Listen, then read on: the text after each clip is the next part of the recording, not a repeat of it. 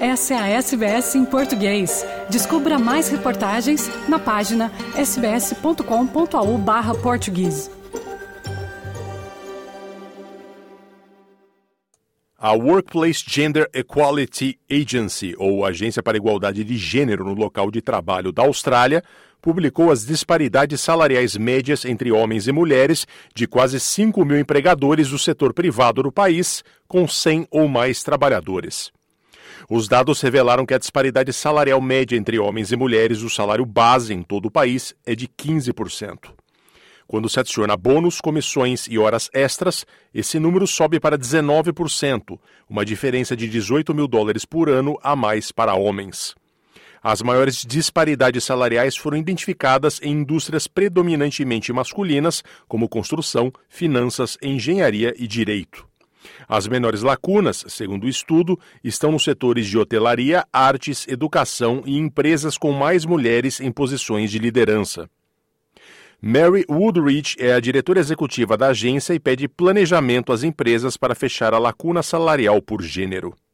For employers, uh, this does set a benchmark on their progress, and it's fair to say some are very focused on that, um, and others uh, still need to turn their minds to it. And they have more work to do to ensure that they can improve their employee experience each and every day.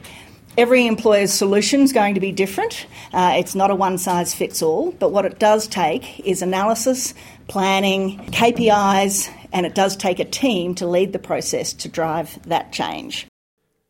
A ministra da Mulher, Katie Gallagher, diz estar claro que mudanças são necessárias. We need to be honest about it. It's not about shaming, it's not about naming, it's not about um, saying men should be paid less. It's none of those things. It's about driving that change that we need to see in organisations to make sure uh, that women are getting a fair crack at opportunity um, and uh, that we're closing the gender pay gap over time. It's complex. It's not. There's no silver bullet, uh, but this is part of uh, the response. A agência descobriu que as empresas mais problemáticas são companhias aéreas como Jetstar, Qantas e Virgin. Alguns dos grandes bancos da Austrália também tiveram quase o dobro da média nacional. Segundo a ABC, a Jetstar tem uma diferença salarial de 53,5% entre homens e mulheres. A Virgin, 41,7%, enquanto que a Qantas tem 39,3%. No setor bancário, o Commonwealth Bank tem a disparidade de 29,8% em favor dos homens, o Westpac 28%, a IAG 27,5% e o Suncorp 20,5%. O cálculo da ABC toma como referência o salário base. Os números mudam em outros critérios, mas os resultados não são tão diferentes.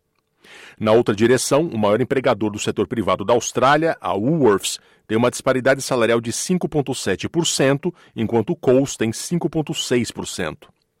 A publicação dos dados foi possível com o apoio bipartidário, apesar da resistência do oposicionista Matt Canavan, da coalizão entre liberais e nacionais, que considera o levantamento, entre aspas, uma bobagem.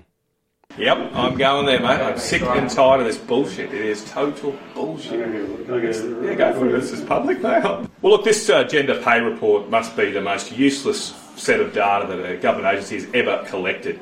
Uh, I mean, if we want to have useful information uh, about uh, a gender pay gap, uh, we need to at least correct for the fact that different people work part time and full time. This data doesn't even do that. So it doesn't even distinguish between people who work a full time job and a part time job.